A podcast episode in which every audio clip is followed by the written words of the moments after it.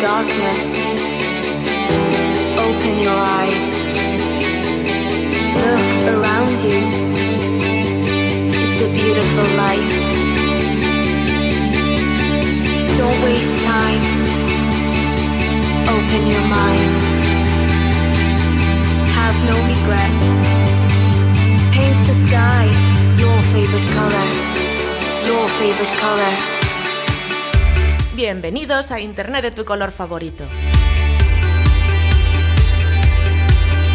Un programa, a priori, de tecnología, familia y educación. Producido por Atlantics para Quack FM. Para, para, para, para, para. ¿Qué ha pasado? Que, que me estoy liando con las cámaras. Y estoy grabando con la puta Siri de Google aquí. Con la Siri es Google. Sí. ¿A qué le has dado? Espera, ¿he dicho tacos? No sé. No, no es justo, que me ha quedado todavía el invento puesto de la semana pasada. no te preocupes que lo arreglo. Eh, Oiga, traga, traga. Ya está, resuelto. Ya ¿Resuelto? está, ya está, ya está resuelto. Ya está, ya está. Bueno, pues bienvenidos, señoras y señores, a un nuevo episodio de Internet de tu color favorito. Yo soy Santi Yo soy Cami, a la Y- técnica. y yo a la organización. Así va. A Es ver- lo que hay. A ver si es así. Sí, bueno, estamos en nuestro episodio número 13 de esta tercera temporada. Tercera, tercera temporada. El, el- el- Y casi es episodio del año. Joder, te lo he pisado con lo bien que quedaba. ¿Lo hacemos otra vez? No, no, no pasa nada. Ah, bueno. Ah, la gente ya sabe que si quiere volver a escucharlo, todo tiene que darle para atrás al podcast. Pero vuelvo a pisarte otra vez. pero lo vuelvo a escuchar las veces que Pero lo falta. vuelvo a pisar. Siempre vas a estar ahí. Ya. Pero es que es una, es una realidad a sí misma en sí que hoy misma. hemos arrancado así un poquito raro. Eh, Sí. Bueno, estamos en, eh, en- casi a día 13 de enero. Y, y estamos Incluso de diciembre, ¿eh? de día casi mes 13. Eso es, 13 de Sí. diciembre. Y bueno, pues tenemos un episodio maravilloso. Eh, hoy mm, estamos en el estudio José Couso, Sí, hoy estamos con- en, en- pero no estamos ahora mismo en el estudio José Couso. No, no, ya no. saben cómo somos, que nosotros cogemos el DeLorean, vamos, venimos en el tiempo. Exactamente. Y entonces, pues ahora mismo estamos, pero no estamos. Efectivamente, nos están escuchando porque Sí. se emite desde el estudio José Couso, porque lo hemos grabado en el estudio José Couso, pero no estamos en el estudio José Couso. Efectivamente. Entonces, lo que hemos hecho ha sido eh, prepararos de Preparar. todas maneras un episodio muy chulo. Muy tecnológico. Sí, muy tecnológico y muy educativo y muy completo, ¿vale? Y tecnológico por cómo se, todo esto va grabado, no sé Sí. qué, un programa. Sí. Esto es muy tecnológico. Sí, la, no, la tecnología es muy y importante. cómo se hace la entrevista. Sí, porque es que la entrevista tampoco se hace aquí, pero, pero tampoco pero sí- se hace aquí. pero efectivamente, ahí, ahí, ahí donde voy yo. Claro, y y yo no sé dónde voy, pero yo te sigo. Claro, es muy tecnológico. Es un, es un programa de tecnología de familia. Tú y yo somos hermanos, y ahí Sí. la familia. Ajá. Y vamos a hacer una entrevista por Skype. Sí. Es un- tecnología de familia. Es una pasada. Ya hemos cerrado el Es círculo. la segunda entrevista que hacemos por Skype, pero la primera que vamos a emitir, a usar el vídeo. Sí, señor. ¿ves? Porque la primera entrevista que hicimos en Internet tu color favorito se hizo por Skype, pero solo cogimos el audio. Exacto. Que sí, cosas de meigas, pero bueno, los hacemos aquí nosotros. ¿Ves? Y hoy vamos a charlar con un paisanuco muy próximo a nosotros, un asturiano de pro, Ujú. y Juan García, blog off en las redes sociales El y en el mundo del internet. ¿eh? Hemos, hemos tirado muchas veces de él. Sí, un pequeño monólogo que tenía ahí, que tú Sí. me pasaste, que está muy, Sí. muy, muy entretenido. sí, una charla TED que, la- que él empieza TED. con un monólogo. Eso es. Bueno, la charla TED toda es un monólogo, pero él empieza, hace una intro que a mí me parece muy didáctica. Mm. ¿De acuerdo? Yo recomiendo a todo el mundo, después al final del programa damos las referencias para que lo busquen, pero no vamos a liar más. Como ya tenemos la, grabada, la entrevista grabada, Sí. la ponemos Venga. y no vamos a tomar café. Bueno, Esto pues es una maravilla son- lo de la radio. Son las 7 y 4, a uno son las 7 y 5. Sí. La gente que se queda aquí con, con nosotros, que se quede con nosotros, Sí. escuchando. Si nos están nosotros- oyendo y nos ven por la calle, que no se asusten. Nada, porque vamos a tomar café Claro. mientras estamos haciendo la entrevista. No, pero es que esto ya no. eh, bueno, sí, es igual. Es así. Pues venga, ahí vamos. Adelante. Muy buenas, estamos en directísimo grabado, como tenemos por costumbre, y hoy estamos charlando y vamos a charlar un ratito con, con Juan García. Muy buenas, Juan, bienvenido a Internet de tu color favorito. Hola, ¿qué tal? ¿Cómo estáis? Muy buenas, Juan. está- Oye, esto, ¿te acuerdas? El, el día del primer programa, habíamos hecho, ya desde el primer programa, un, tema así con, con, tecnología y con videollamada y tal, pero no lo habíamos grabado en vídeo. No, no, es verdad, la primera entrevista que hicimos era a través de Skype, sin, embargo solo usamos el audio. Es verdad. Estamos mejorando, tío. Oye, ¿qué tal si, si presentamos al invitado que está, que está aquí en directo? bueno, pues Juan García, sí, no me cortes. Juan García, eh, por fin Internet de tu color favorito. Cuidado, si no ha sido antes, ha sido sencillamente porque no te habíamos avisado. que me apetecía y que todavía no me atrevía, ¿vale? y que... y por errores informáticos, porque yo también asumo mi parte de responsabilidad, como te dije, que me habías escrito y en un alarde extraordinario de incompetencia digital me había respondido a mí mismo. o sea que al final en casa le un cuchillo de palo. Con lo cual... Fue, Perfecto, es que pegas en el perfil de Atlantics perfectamente. Claro. Sí, sí, sí. Claro. Pues eh, vamos a presentar a, a Juan que es, que es divulgador, comunicador de todo esto, de, del uso responsable de las TICs, de la de alfabetización digital, de, la brecha digital. Eh, bueno, y además es una persona que también hace cosas muy interesantes. Pero bueno, eh, Juan García, blogó, blogó, Juan García, ¿son la misma persona? Eh... sí, eh, a, efectos, prácticos, sí. Eh, BlogOff es el, nombre de la bitácora eh, que empecé pues allá por el año 2005-2006, cuando los blogs estaban de moda, cuando éramos, éramos los youtubers de la década pasada. Eh, y entonces, bueno, sí que es verdad que en ese proyecto originalmente eh, trabajaba con más gente, colaboraba con más, gente, era un proyecto colaborativo que, llevaba, que coordinaba yo.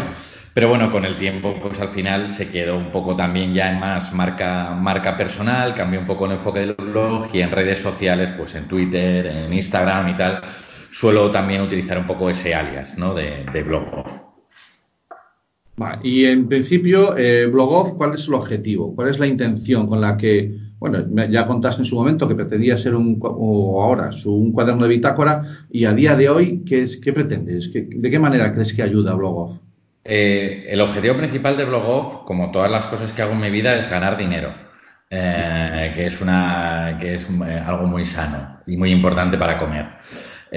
lo único que pasa es que a eso se llega a través de a través de muchas vías. Entonces, en el caso de Blogoff, sí que ahora mismo es un proyecto que es más de marca, marca personal, no tiene, no tiene publicidad ni tiene patrocinios de algún tipo. Pero bueno, sí que es algo de hecho que, que, sigo recomendando mucho a la gente y que, bueno, por mucho que hayan aparecido nuevas redes sociales, creo que la capacidad de escribir artículos sobre un tema específico que te interese eh, y demostrar un poco tu competencia profesional en ese sentido y, ponerlo en un sitio en Internet que sea tuyo, que no sea una red social externa, pues hombre, me, sigue pareciendo que abre muchas puertas y muchas oportunidades personales y, profesionales. Entonces, no, aunque no me permita ganar dinero directamente, sí que me permite, pues eso, estar aquí, por ejemplo, ahora con vosotros, estar en, en congresos, conocer gente, hacer contactos profesionales y luego, bueno, eso se podría hacer con muchas temáticas, pero obviamente lo hago con, un, con una temática que me apasiona, que es la, la educación, la tecnología y un poco la, la, transformación social, ¿no? De qué modo la tecnología acaba transformando la, la sociedad. Toda... No, no, no. Yo que antes hice una comparación. Eh, dijiste, Juan, que eh, eh, los youtubers de ahora, de, de hoy en día, pero lo que pasa es que con una diferencia me parece su, total, es que youtubers dependen de YouTube. Eh, este año que viene les va a pegar un palo Efectivamente.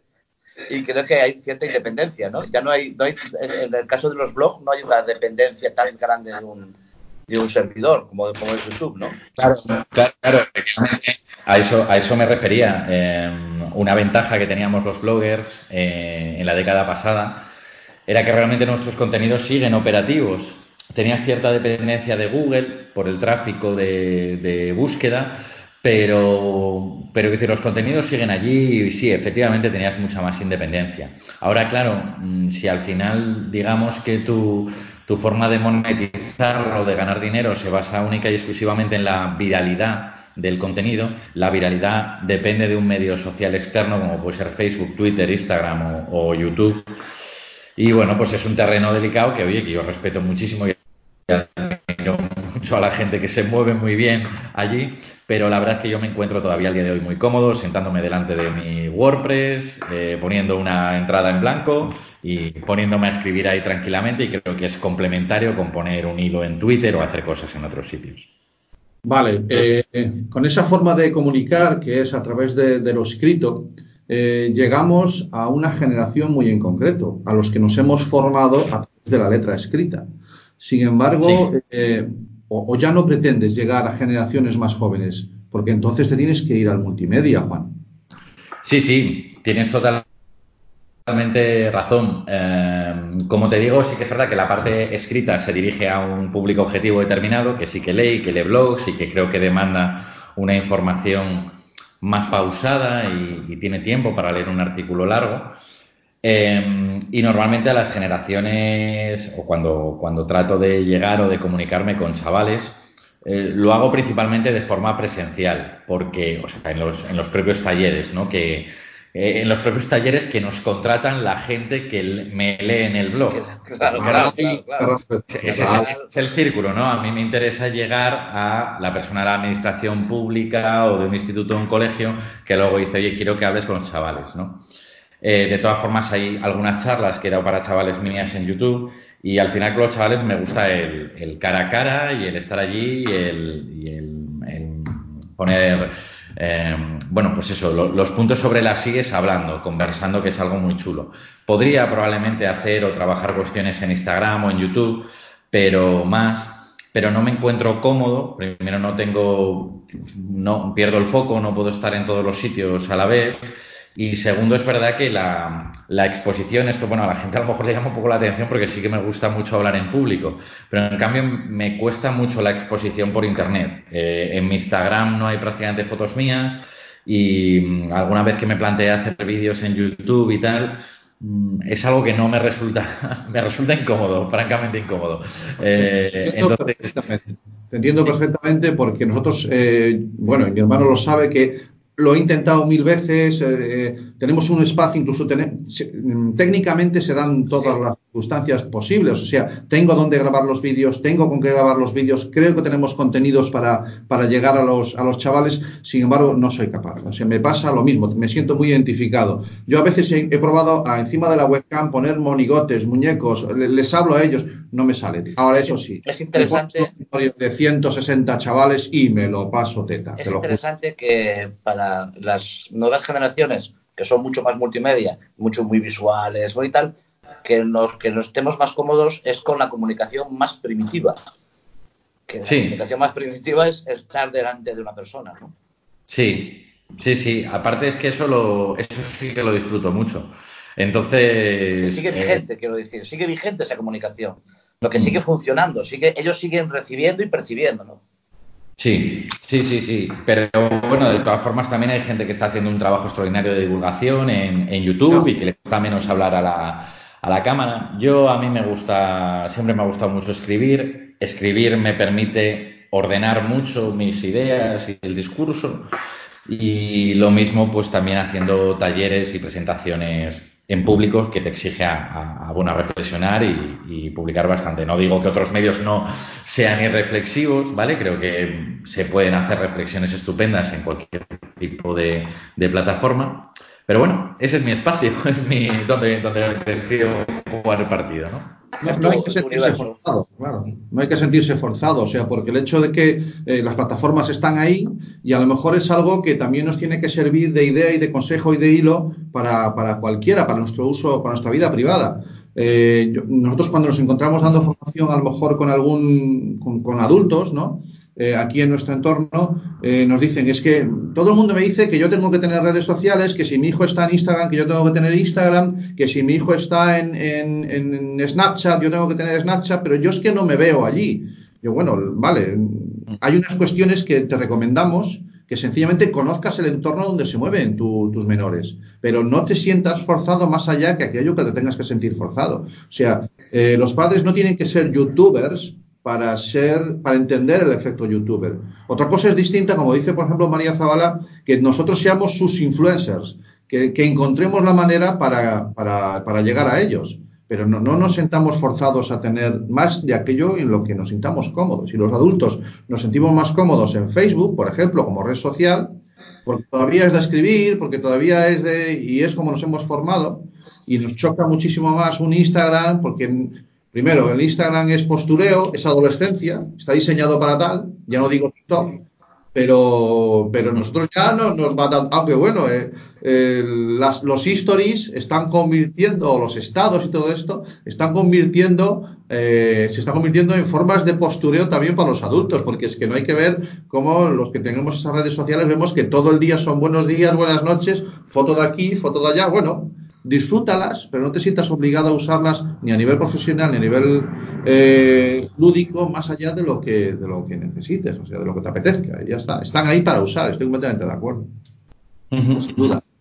Sí, claro. eh, a ver, el postureo, por postureo yo creo que se entiende a aparentar algo que no eres, ¿no? O, o aparentar más de lo que eres. El postureo es, es eh, intergeneracional. Eh, es decir, hay gente que efectivamente hace postureo con muchos, con 40 años, con 50 años, con 80. Los seres humanos, desgraciadamente, muy a menudo tratamos de aparentar cosas que no somos, ¿no? Creo que no es algo específico de la adolescencia. Eh, pero sí que es verdad que el formato, pues a veces resulta un poco, un poco duro. A mí, a mí me pasa en Instagram, por ejemplo, yo tengo muchos problemas con Instagram porque nunca he tenido el chip en mi cabeza de, y lo digo sin ninguna superioridad moral, ¿eh? o sea, no quiero ese el rollo de, no, a mí la gente que está de postureo, no, yo pienso de verdad que cada uno haga lo que quiera, me da bastante, mientras no hagas daño a los demás, todo va bien. Pero sí que es verdad que yo en mi caso no, no tengo el chip en la cabeza de estoy con un amigo tomando una cerveza y, y coger el móvil y vamos a, vamos a hacernos vamos a hacernos una fotografía. No, no tengo el chip. O sea, lo que pienso es que es curioso, ¿no? Porque esto lo hablaba hace poco con, a- con algún amigo. Tengo la sensación de que voy a molestar a la gente. Es decir, Vale. yo me hago una foto con mi amigo y lo primero que pienso es ¿a quién demonios eh, le interesa esto?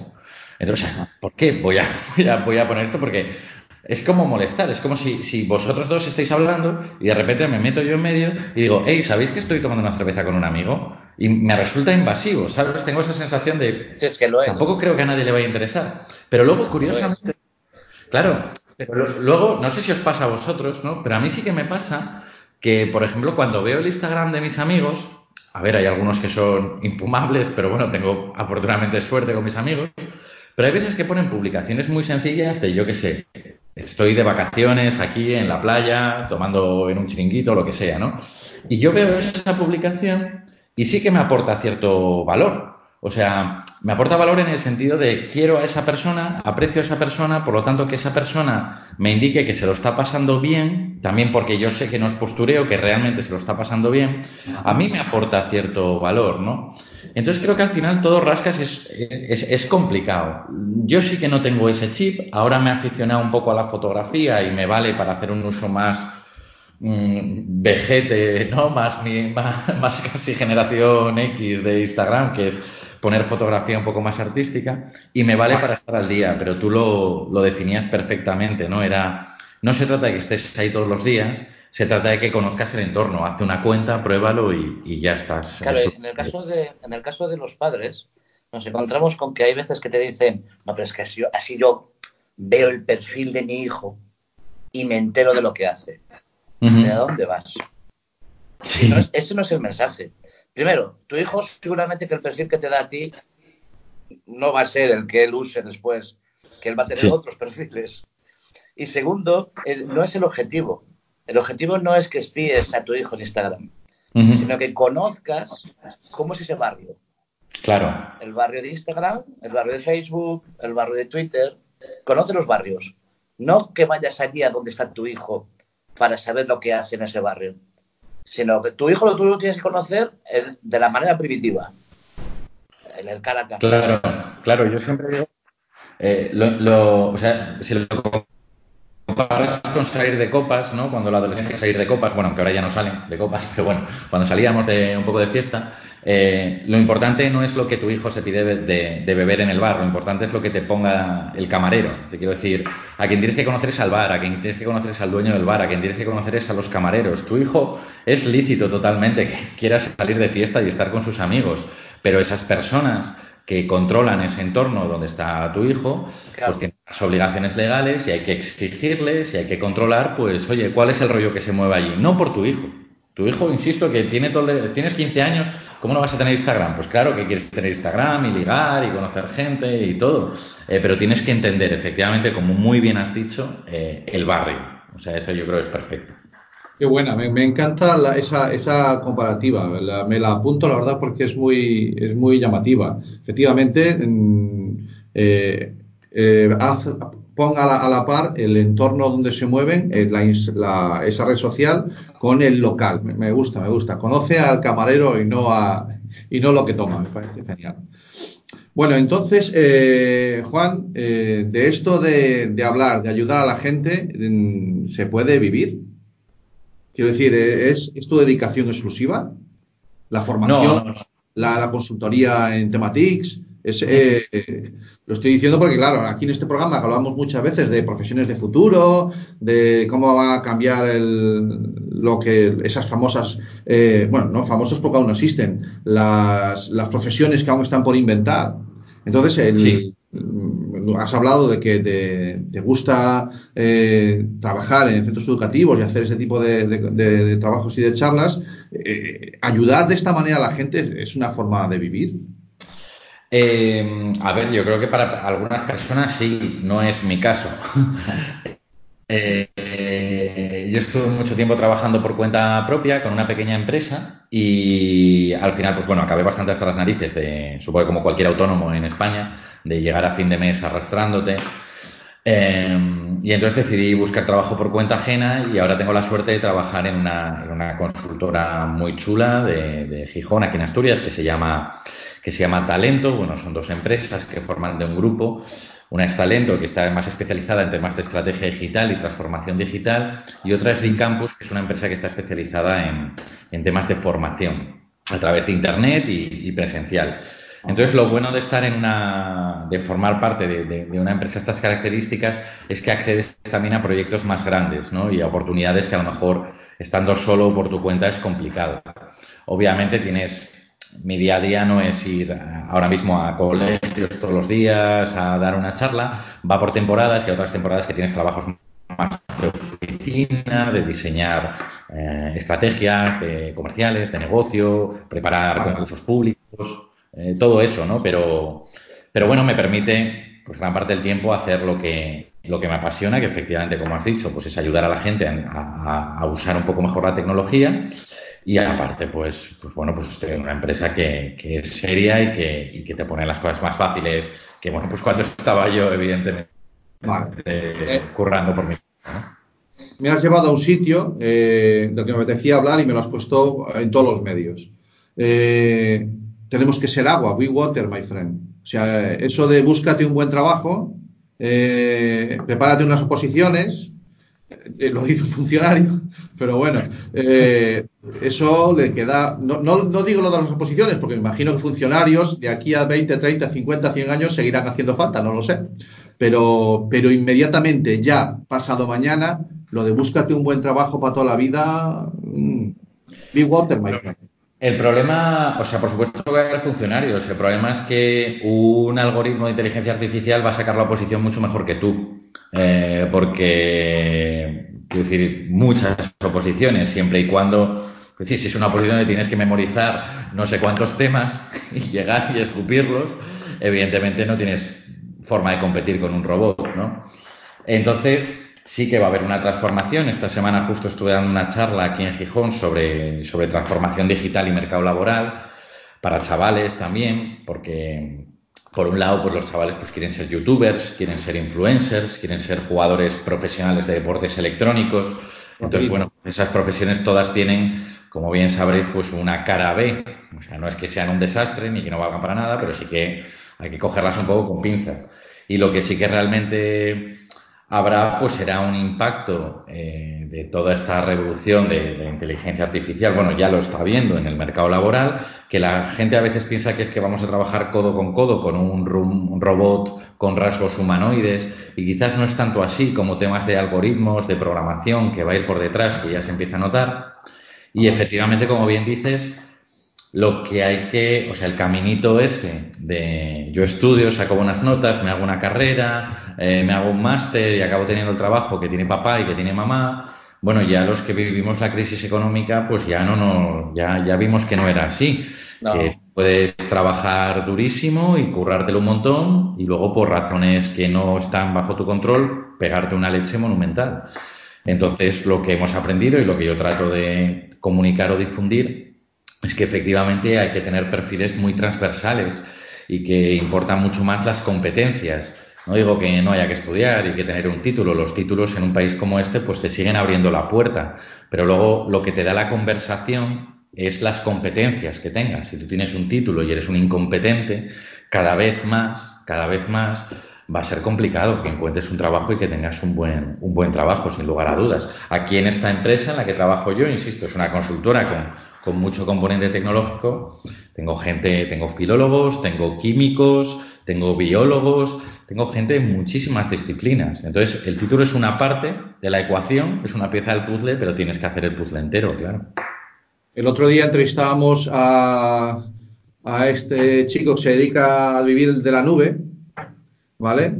Y él es filósofo. Filósofo arquitecto. Un filósofo arquitecto que se dedica a diseñar estrategias cloud ¿de acuerdo? De, de, encanutamiento de información y todas estas cosas, nos habló un montón, eh, y no me viene el nombre ahora, luego el subtítulo lo ponemos, perdón. Vale. No eh, y, y, ahí lo tienes, o sea, efectivamente, un filósofo arquitecto que se dedica a... Y nuestras habilidades, a, a al final lo que va a regir esto van a ser nuestras habilidades. O sea, la gente se está esperando en que va a haber un momento en que aparecerán robots y nos quitarán el trabajo como empatera, uh -huh. no es cierto, no, porque realmente no. ya están aquí. Porque tú vas a pagar la autopista y es un robot quien te está cobrando. Eh, eh, tú vas a un jardín y ves que el que está cortando el césped es un robot. Porque sí. está la maquinita con las rueditas cortando el césped. Efectivamente. Y en tu casa, quien pasa la aspiradora es un robot. O sea, eh, esto no es que vaya a ser una cosa, una, un boom. No, es que ya lo ha habido. Sí, lo único que va a hacer es ir integrándose cada vez más, más, más, más y más. Claro, y también ese tipo de discursos que, que, has comentado, ¿no? De, bueno, son discursos muy históricamente en economía siempre lo he sabido, ¿no? De la sustitución de mano de obra no cualificada por, por robots. También hay que matizar que en este caso es un poco distinto que, que cosas que pasaron anteriormente en la historia, porque lo que tradicionalmente se entiende por trabajo no cualificado ahora mismo a lo mejor se cambian las tornas, porque la inteligencia artificial donde tiene más impacto es en los trabajos rutinarios, es decir, en, en trabajos que hacen la misma tarea continuamente. Eh, un dermatólogo, tradicionalmente un dermatólogo se considera que es un trabajo cualificado, porque tienes que hacer medicina, que es una carrera muy exigente, hacer una oposición, etcétera. Pero si el 90% de tu trabajo es ver lunares y hacer una correlación con una enfermedad, yo me, yo me preocuparía me preocuparía y trataría de buscar un valor añadido. En cambio, sin embargo, sin embargo es, es, es, una, es una formación, digamos, un trabajo de alto nivel. Hay que tener unos estudios, un máster, ¿de acuerdo? Es un camino largo llegar hasta ahí y, sin, y duro y caro y sin embargo está en peligro. O sea, eh, no hace mucho veía, oíamos alguna referencia de que el, el, gobierno de Canadá tiene implementado un sistema de toma de decisiones jurídicas, sí, delitos civiles, que lo hace bot, porque un bot es capaz de leer mucho más rápido que cualquier abogado y que cualquier juez, eh, analiza la información y como dices tú, como eso es algo que se puede automatizar y hay un montón de decisiones hechas, tomadas por humanos previamente que las tiene en cuenta, pues él toma decisiones de si este es culpable o inocente en temas civiles. Después siempre al final hay un juez, pero uh -huh. se ha ahorrado todo un montón de procesos humanos que antes, eh, bueno, que, que, se hubieran, que hubieran invertido en, en, en, que hubieran tenido que hacer, que hacer personas, ¿no? Claro, no en... es lo, lo, lo, la, la, presencia física de esos robots, sino un montón de procesos que se están automatizando. ¿De acuerdo? Mira, yo tengo una, una, una teoría, una historia, y es que hasta la época de la revolución industrial, eh, el- la sociedad, es- miles de años, nos dedicamos a, sobre, a técnicas de supervivencia, desde la revolución industrial hasta, hasta ahora, hasta ayer o hasta hoy o antes de ayer. eh, el humano se convirtió, ya no teníamos problema por la supervivencia, sino que nos convertimos en productores. Nuestro trabajo consistía en producir y, nos y creamos eso de la, de la sociedad del consumo y todo eso para que, porque éramos productores, era la principal función del ser humano. Pero eso también ya, ya está, ya está, ya está roto, ya se acabó. Eso está vulnerado, como si hubiera sido un hash que ha sido vulnerado, hay que inventarse otro. Bien, ¿qué nos queda? ¿Qué es lo que nos distingue? La creación. Lo único que nos hace singulares a los humanos es crear. Y a partir de ahora, todo lo que le queda al, al- a- al ser humano, que lo- a ver, siempre va a haber gente con, una, con un sacho, como decimos aquí, cultivando unas patatas como nuestro padre. Siempre va a haber alguien que va a tener un tallercito o, que- o va a haber alguien que te tenga que venir a arreglar eh, la tubería que se te ha roto. Pero Sí, sí. la principal ah, utilidad, utilidad del ser humano en la Tierra es crear a partir de ahora. No nos queda. Y ahí es donde tenemos que ir.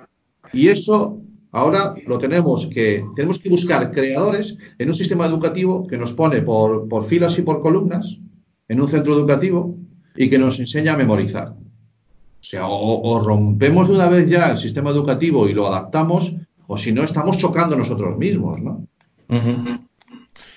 Sí, sí, eh, el ejemplo que te iba a poner, tam- eh, bueno, eso lo que tú decías, ¿no? Un fontanero, tradicionalmente un fontanero parece un trabajo poco cualificado y sin embargo probablemente tenga, se vea menos impactado, menos afectado por esta revolución. Y, y, por ejemplo, los notarios, un notario con temas de blockchain o, o cadenas de bloques, la figura del notario pues, no tiene por qué, o sea, puede desaparecer perfectamente, ¿no? Entonces, efectivamente, hay que buscar lo que te diferencia de un robot. Eh, y hombre, yo creo que en general, pues tenemos, tú acabas de comentar, pues eso, la, la creatividad, la humanidad, eh, cierto pensamiento. Bueno, hay determinadas competencias que curiosamente muchas veces se asocian además a las carreras de letras.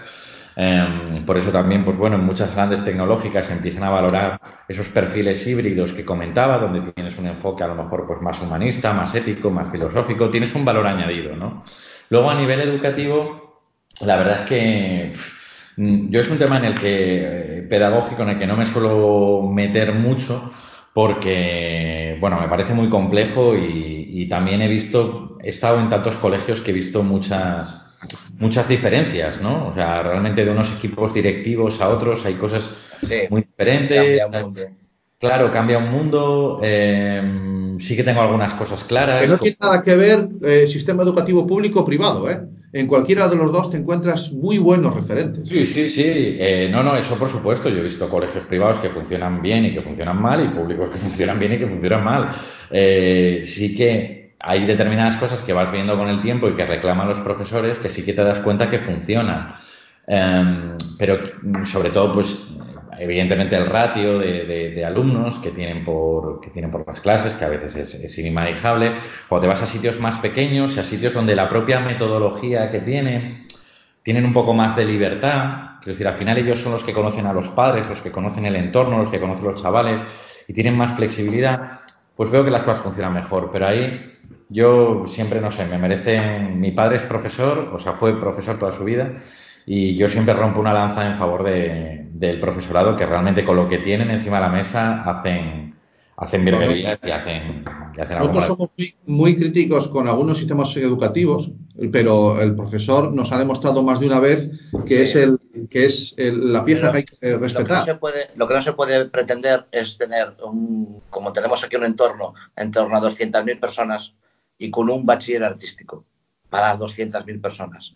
O sea, un solo En instituto en todo el entorno. O sea, eso, eso a mí no me dan las cuentas. Yo entiendo perfectamente que las ingenierías están muy bien y lo que tú quieras, pero tú tienes que, como educativo, estás, estás enseñando a nuevas generaciones. Y las nuevas generaciones tienes que estar por delante, tienes que, tienes que estar un paso por delante. Y hay ciertas cosas como la filosofía, las humanidades, y que vemos que es lo que va a salir, y tú lo que haces es poner un bachiller artístico. Cortar. Sí. Es que, eh, no es una cuestión de profesorado, es una cuestión de políticas. Sí, sí, Desde, eso está, desde mi, desde mi punto de vista. ¿eh? Eso está claro. De todas formas, es curioso, preparando la charla del otro día, que aun siendo las profesiones de, de STEM, ¿no? que se llaman por las competencias estas de ciencias, tecnología, etcétera y tal, siendo la demanda del mercado mucho más alta que la oferta, eh, en los últimos 10 años la matriculación de universitarios en carreras eh, jurídicas o sanitarias o incluso de letras eh, ha subido respecto a este tipo de carreras, de más de ingenierías, donde han bajado las matriculaciones, eh, especialmente en el caso de, las mujeres, donde en tratamiento a la, polémica un poco que hay ahora, ¿no? De, la brecha de género, este tipo de carreras.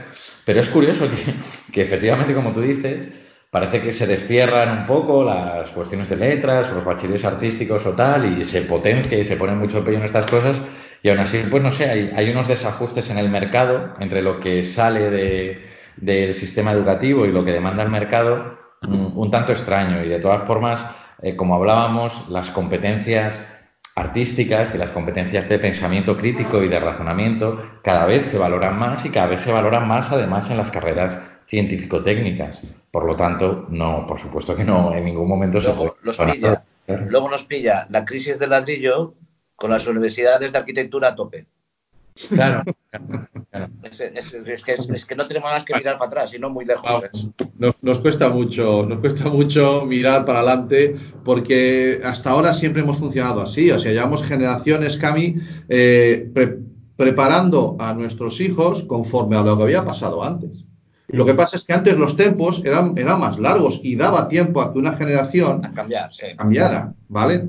Eh, otra charla que nos encanta mucho, además de la, de la tuya, que ahora lo voy a citar para que la gente la busque, eh, que es la que Juan García da, una, era una charla TED de Oviedo, ¿te acuerdas del año 2014, puede ser? Puede ser, sí, puede ser. Y la pondremos después, la, el enlace en las notas del programa, que tú hablabas de eso, de, de la... De, de presumir de analfabetismo digital ¿no? uh -huh. y que lo hacías muy bien. Pero hay otra que nos encanta usar también, que es de Genil Roca, una charla que dio aquí en Coruña sobre sociedad digital, en la que habla de, claro, primero, por un lado, tranquilos, ¿eh? Eh, no está pasando nada nuevo, sencillamente toda la vida de Dios, las generaciones más mayores no entienden lo que hacen las más jóvenes. Lo que pasa es que en los últimos 20 años han pasado un montón de cosas que no tienen referentes, lo que él llama eh, esos cambios disruptivos. Disruptivo. ¿no? Entonces, eh, bueno, pues eh, hay que coger conciencia de que estamos viviendo un momento revolucionario. Eso es innegable. Y desde dentro, si te quedas dentro, no ves, el árbol no te deja ver el bosque.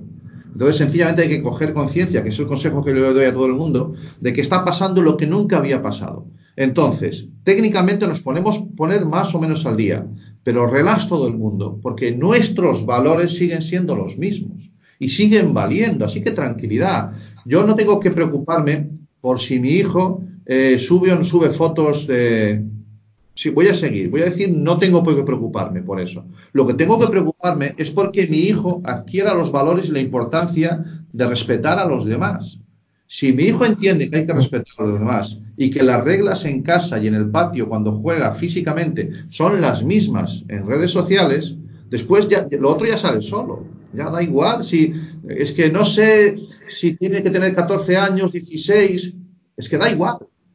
Mi hijo está educado en valores, eh, es una persona que respeta a los demás, pues ya lo va a hacer en el otro lado. Es así de sencillo. El, problema eh, de las redes sociales es que han puesto de manifiesto eh, la falta de tolerancia, la falta de pensamiento crítico, la falta de educación, la falta de empatía, la falta de mogollón de cosas de gran parte de la población.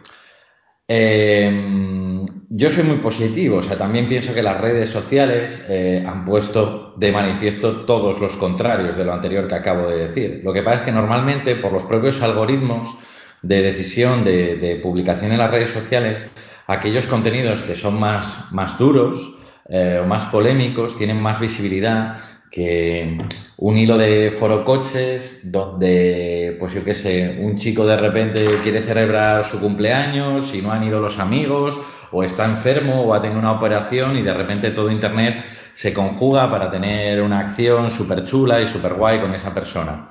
Bueno, pues al final eso siempre va a tener muchísimo, muchísimo menos eco que, que las cuestiones que son más violentas y más desagradables. Pero yo creo que, o sea, la tecnología me preocupa, pero estoy totalmente de acuerdo contigo. O sea, a mí lo que más me preocupa son otras cosas. Y efectivamente, si estás educado en cuestiones, cuestiones éticas y, y morales y no sé, tratas, si tratas a la gente con respeto en el día a día, la tratarás con respeto en internet. Es que Quiero añadir, de. quiero añadir una cosa. Lo que estamos hablando siempre de tratar a los demás, trata a la gente con respeto y trátate a ti mismo. Que ese es un valor que me parece Sí, sí. Que, que está que se ha quedado como a un lado. ¿Sabes? Sí, sí. lo echo mucho de menos. Que la gente se, eh, eh, se, se, se trate a sí mismo con respeto. Sí, sí, efectivamente. Eh, de hecho, cuando os comentaba antes, de a mí me da igual lo que hagas en redes sociales, siempre eso pongo la coletilla de mientras no hagas daño a los demás y no te hagas daño a ti mismo. Por justo por lo que acabas de, por lo que acabas de comentar. Eh, cuando se construye la identidad digital, sobre todo esto los menores, pero también muchos adultos también, cuando construyes tu identidad digital a partir de las relaciones que tienes con el entorno, que es una parte, pero no es todo, pero es decir, cuando tú únicamente existes en Internet porque tienes un perro y pones fotos con tu perro, porque sales a tomar cañas con tus amigos, porque tienes hijos y haces fotos con tus hijos, pero no hay nada que sea, ¿sabes? Cuando lo construyes todo así, hay muchos riesgos y hay mucha problemática, me parece a mí. Entonces, sí que veis, detrás de todo esto, desde luego hay unas reflexiones filosóficas y humanistas que, Volvemos. Que efectivamente que, que Yo creo que, que ya le podemos poner eh, título a este programa, ¿vale? A veces esperamos a que acabe el programa para ponerle título, Bueno, casi siempre. porque yo creo que sí, sí. No sé, ¿qué le ponemos? ¿Le podemos llamar? Eh, ¿Las TICs y, y las ciencias humanas? O al- algo le daremos media vuelta por ahí. Creo que el resumen podía ser ese, ¿no? Eh, Filosofía al poder. la filosofía al poder, me parece, me parece bastante. O sea, filoso- hay que darle una vueltita. Vale. Eh, hoy llevamos casi más de 35 minutos ya de conversación. Eh, yo Sí, creo que esto tenemos que dejar que haga su vida y eso, ¿vale? Tenemos aquí atado a la, ma- a la mesa, tío. No, no, Eh, encantado, en absoluto. Juan, ha sido, ha sido un placer. Eh, se nota que, que charlar contigo era algo que nos motivaba mucho. Hasta mi hermano ha estado muy serio, porque el tema era muy serio. No, y no bueno, suele ser el serio. perfil. Serio, a ver, eh, aparte que, bueno, a mí me gusta, yo también cuando hago la chanza, me gusta que sea primitiva. También, con el a- cara a cara. Vale, vale, vale. Bueno, que si algún día te vienes por Coruña o si andamos cerca de Oviedo, cuidado que amenazamos con, tomar la caña y llevar las cámaras y el micro y Una todo. sidrina, una sidrina allí, ¿no? Ay, por el amor de Dios, qué bueno. Nos queda pendiente. Nada, eh, Juan, te damos libertad, te vamos a aplicar el, bueno, el tercer grado, ¿eh? Te dejamos salir un poquito. Que ha sido un placer, eh, que todos nuestros invitados son maravillosos, pero yo tenía muchas ganas de charlar un ratito contigo, de que nuestra gente te conociera, de que la gente que nos oye, que nos ve eh, mm, en nuestros canales, de, bueno, que, que supieran que, que hay gente que efectivamente hace muchas cosas por ayudar a los demás en esto de, la, de las TICs y de la sociedad digital que nos toca vivir. Y que nada más, que, que ha sido un placer tenerte con nosotros, tío. Pues muchas gracias y nada, a Galicia voy a menudo, tengo, tengo buenos amigos allí y es un, la verdad es que en estos temas siempre hay bastantes actividades y eventos chulos, o sea que malo será que no coincidamos por allí en algún, en algún sarao. Y si no montamos el salón nosotros, no siempre hay algo No, siempre hay algo. Sería una- Sería, pero-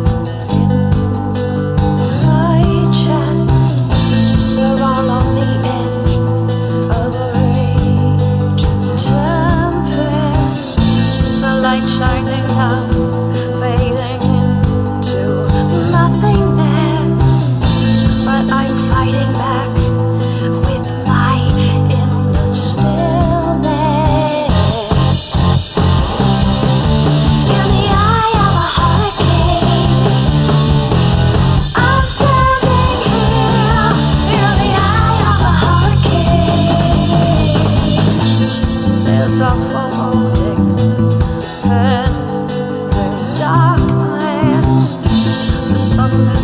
后，飞到后。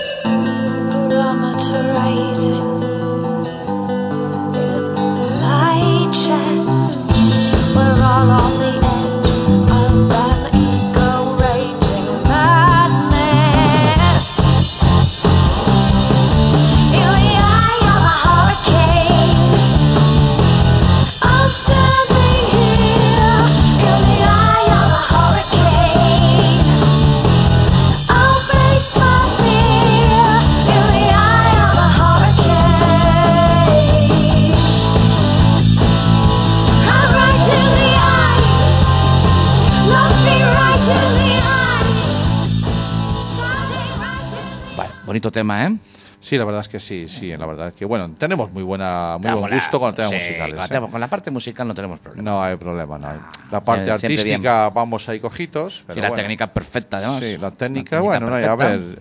Claro, pasa que hay algunos que se ve que les gustó lo de recibir un premio el año pasado Hombre. y se inventan programas para, Y hacemos programas nuevos para, para poder optar. el mismo premio de novato. Hombre, claro, claro. bueno. Bueno, no te líes. Juan García, estoy- tío. Juan García, ¿qué te ha Eh, parecido? pues bueno, eh, tenemos muchas cosas en, en- en común. Sí. ¿Vale? De realmente eh, no, no- podíamos realmente abrir un debate en el que con él, básicamente, en el que. de mucha- contrastar, eh, porque claro, vamos en la misma línea. claro, no, siempre el debate se puede hacer igual. Sí, pero bueno, no iba a ser una discusión. iba a decir, No, bueno, no tendría esa gracia, que es lo que nos gusta a nosotros, el Claro. chinche.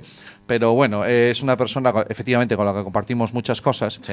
y que y que demuestra una vez más que el, que el ayudar, aunque él ha hablado de que bueno, o sea, inicio proyectos, ahora Sí, están otros proyectos. él tiene un enfoque también eh, eh, desde la parte de educación, que, Sí. que es la parte que él toca, ¿no? Sí. En el que él tiene mucho contacto con, con los chavales. Sí. Y bueno, él tiene un enfoque también eh, de- que bueno, me, gustó, me gustó, me gustó ir a, a Juan García, blogoff, Blogoff. arroba blogoff.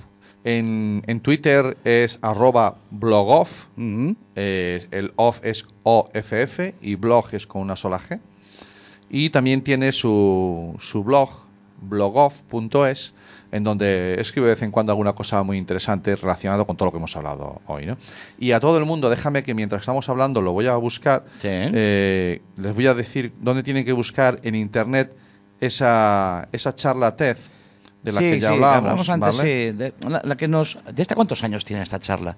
Creo Pues, que nos lo comentó él en la yo entrevista. creo que, que tiene ya, Sí, ya 2014, tiene- ¿eh? sí, debe tener- debe 2014. tener- de 2014, ya tiene 5 sí. añitos, sí. Mira, si la gente en YouTube pone...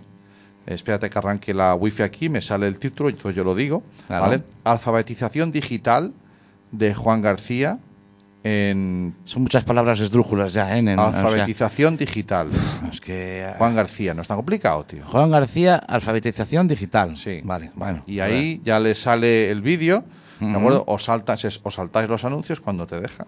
Y ya empieza la charla TED. Bueno, si no se los quieren saltar, esas, eh, al final se factura. Sí, bueno. También hay que facturar un Pobrecitos los de. YouTube que si no tienen de qué vivir. Claro, te date cuenta que este año, los de 2020, les van a pegar un palo bueno, que creo que les bajan un 90% los ingresos. Bueno, es lo que Entonces- tiene que cumplir la ley. Sí, hay que cumplir la ley. Es lo que tiene que cumplir la ley. Vale, bueno, ahí- pues estamos terminando, tío, el último programa de Último, último, último. 2019. ¡Tas! Se nos acaba el 2019. Sí, así de forma eh, Oye, oficial. ojo, eh, nos tomamos un. Tenemos. un- voy a decir un. Bueno, está- estamos en horario. Todavía, ten cuidado. Tenemos los. Voy a, decir- a ver si te vale así. Tenemos los testículos tan gordos. no, no, no vale. No sé si está mejor dicho No sé, así. está mejor dicho. En fin, Como para parar en el 13. claro. Cuidado, Hombre, eh. no, de Eh, supersticiosos nada, ¿eh? Paramos Ni he el- dicho 12 más 1 ni No, nada, no, no. Hemos En el parado 13, en el 13. Sí. Hemos parado en el 13 y nos tomamos ahora un descanso. sí. Que, que De es- más de 13 Que días. si no crece, Va- vale, vale, mal vale. vale. número, si no Que crece. Sí crece, claro. Va a crecer a partir a finales de enero. O sea, nos tomamos ahora esta. Vale, bien, bien. Hombre, y, O sea, eh, nosotros de Navidades vamos bien. si el- Casi enganchamos con carnaval. Casi, casi, no hay ningún problema. Joder. Sí, bueno, ¿y qué Bien. problema hay? Sí, sí, no. si total bien. vamos a cobrar lo mismo. Sí, sí, no, no, nosotros vamos facturando igual. Sí. Mm, Entonces la gente. Claro, yo es que Los tengo, dejamos tirados. Yo es que tengo miedo de encontrarme gente por la calle andando sin rumbo. ¿Tú crees? Los jueves de 7 7 a a 8 8, de la tarde. perdidos. ¿Tú te imaginas la gente que a esta, a esta hora está en el paseo marítimo, carajo, con la rasca que hay, pero bueno, en el paseo marítimo, Pero es un buen sitio en el postureo, escuchar. y que van, vienen, hola, Claro. buenas tardes, doña Carmen, buenas tardes, Claro, don. Manuel. Dentro de una semana, dando vueltas en círculo. No saben. Ah, Ah, no saben, ah, no saben. ah, no saben Pollo sin cabeza, pollo Sí, sin cabeza. Igual, Walking totalmente, Dead. Totalmente, Walking totalmente. Dead. ¿Por qué? Porque no hay internet tu color favorito. Pues tenemos que hacer algo. Algo hay que hacer. No sé, ¿eh? pero hay, em, hay otros que hacen magdalenas con los cachos de... Ay, no, este no, es- no es la- no, no, no es magdalenas, es, es... ¿Cómo se llama? Con los cachos de que Cap- te sobra. que- ah, eh, sí, lo- el pudding. El pudín. Ah. Hacer un pudín ¿Tú quieres de que hagamos un pudín? Un pudín de programas o algo así, ¿no? Pudding de internet de tu color favorito. Algo, un, un postre rico. Vale. Señoras y señores, esta es la maravillosamente de Cami. Se le acaba de ocurrir la brillantísima idea de la que presumirá toda la vida de que yo me curre un montón de episodios, seleccione algunos fragmentos, los ajunte vale, todos y se los sirva cuando no está él aquí. Tengo la sensación de que sé por dónde vas. sé coger las indirectas. Sutileza. Sé coger las Muy indirectas bien. Y sé por dónde vas. Vamos a ver. Hay dos opciones. En, la vida siempre hay opciones. Venga, No siempre, no tiene por qué ser todo siempre del mismo lado. vale. Hay dos opciones. Lo puedes hacer tú y saldría de esa manera. O lo puedo hacer yo y cojo los cachos al show. Sobre todo donde suene yo mejor. Eh, Donde se me oiga a mí más, donde yo más hable, Vale. es lo que va a salir. vale. Preparas Sabes que hay un montón de otro. semanas de aquí a finales de enero. Preparas tú uno y preparo... Ah, no son dos. Hostia. Hay un lote de semanas, no, compañero. las de Navidad. ¿ah? Esos no los hacemos. No, eh, esos, es- en esos, Esos. esos Los dos que quedan ahora. Pues de momento, esos dos. Luego Vale. ya veremos. ¿Y a en enero gente- qué hacemos? En enero ya le a Ah, la gente loca dando vueltas. Claro, es que hay que sacar esos vídeos. Ah, vale, vale, vale. Haces tú uno Sí. y vamos a poner el pudding de Santi. Vale. Y luego hago El yo otro cupcake de Cami. y hacemos el cupcake de Cami.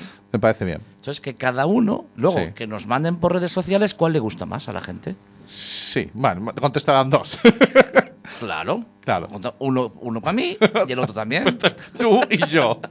No, pero bueno. Bueno, no. pues me gusta el reto. Sí, sí, Claro. acepto, acepto. Cho- choca, mira, Hacemos mira ahí para la cámara. hacemos un choque. No, así, mira para la cámara. Ahí, que no se ve la mano. Claro. Ah, así. Ahí, ahí, ahí, ahí, ahí, choca. Hacemos un choque de manos. Hacemos dos pudding para probar. Sí. Si nos gusta, pues que tampoco Sí. vamos a encher. ¿Y, y hay que repartirse los episodios antes o...? A ver si vamos a poner lo mismo. Claro. Porque Yo posiblemente coja el tuyo y lo vuelva a poner. Ah, y es verdad. ¿Quién va primero? Tú, joder. No, sorteo. Sorteo puro y duro. Tiene que estar Jareas, la mano inocente, que estos días, estas dos semanas nos ha dejado tirados. Pobriño, está con sus Está con la mierdas. mudanza. Está, Está la, con la mudanza mudanza. lleva un mes. La mudanza. El tío Joder, calcetín, ¿qué está haciendo él solo en los Calcetín, bolsillos? Calcetín, calcetín. Claro, te llamo a ti para hacer la mudanza. Le llamé. Bueno, algo me dijo, sí. Bueno, a mí me dijo. No le hice mucho caso. Me dijo, no hace falta que vengas. Sí. Sí, para, que, lo- para, que- para lo que vas a hacer. Vale. Está eso. Entonces, claro, a ver, yo también. Yo tengo una sospecha. Vamos a ver, una cosa. Tengo una sospecha. Yo creo que él va por el día a hacer la mudanza. Y mamá, por la noche, va y trae las cosas otra vez. Es una teoría buena. Vamos a ver, eh, podemos utilizar algo, in- alguien inocente. Vale. Si, eh, ¿Tú qué escogerías, par o impar? Yo impar siempre. Vale. Ok, Google, ¿qué prefieres, par o impar? Según Wikipedia, la paridad de un número Oh, entero Dios mío, se es que... Ok, Google, te silencio. Cállate, ok, Google. es que la hemos dejado aquí toda la intenté- semana. Llevo aquí toda la semana esperando para hablar un rato Sí. e intenté que fuera ella la que escogiera quién era el Vale. programa. Si Mira, es muy fácil. Si, si lo dice par, Sí. eh, es para ti. Si lo dice impar, es para mí. ¿Un número? Sí. Vale, le doy, le doy voz. Ok, Google, di un número del 1 al 7. Según Wikipedia. Seis. Par, soy yo. Escojo ti. yo. Sí. Escojo yo. Y eso hacer. que lo he puesto fácil Escojo para mí, porque hacer, le he dado eh. más impares que pares. Pero escojo yo lo que Escoges hacer. tú lo que hacer. Si el primero o el segundo. Sí. El que ha ganado. Sí. Vale, pues eh, haces ser tú el primero. No, ya estamos. Bueno, señoras y señores, que este es el último episodio Sí. dirigido por mí. Des- Despedir a la gente, ¿no? Sí, que A la puta calle. no, sé Hombre, bueno. Que ya saben Ahí dónde nos pueden encontrar. de- vale, claro, que nos pueden encontrar en las redes sociales, en la página web de la Asociación Atlantics, asociacionatlantis.org. Y no me quites la música, no me ponga la música todavía.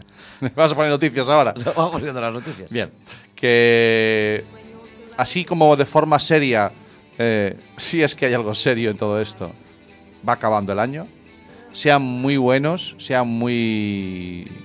sean lo que les dé la gana. Sea lo ¿Qué que les dé la gana, iría que nos lo vengan a contar. Y que nos lo vengan a contar. Hasta el año que viene. Adiós.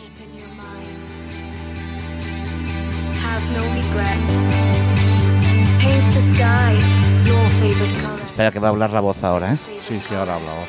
Tareas no, pero la voz. No, la voz, la voz. ¿Buscas un programa serio y formal en el que te hablen de tecnología? Sí, pues lo que busco. tengas suerte, porque esto es internet de tu color favorito.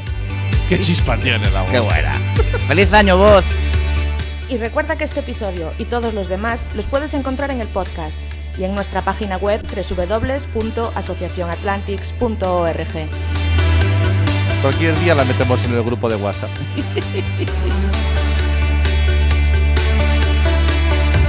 Surrounded by darkness. Open your eyes. Look around you. It's a beautiful life. Don't waste time. Open your mind.